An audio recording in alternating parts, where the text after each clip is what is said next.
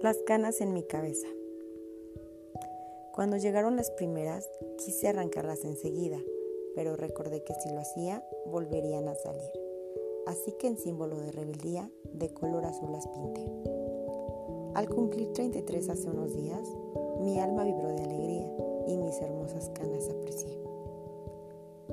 Pues sé que ha sido una plena, veloz y precoz vida, una vida que no ha tenido reparo, que no ha tenido desperdicio He hecho tanto que podría morir sin problema mañana mismo.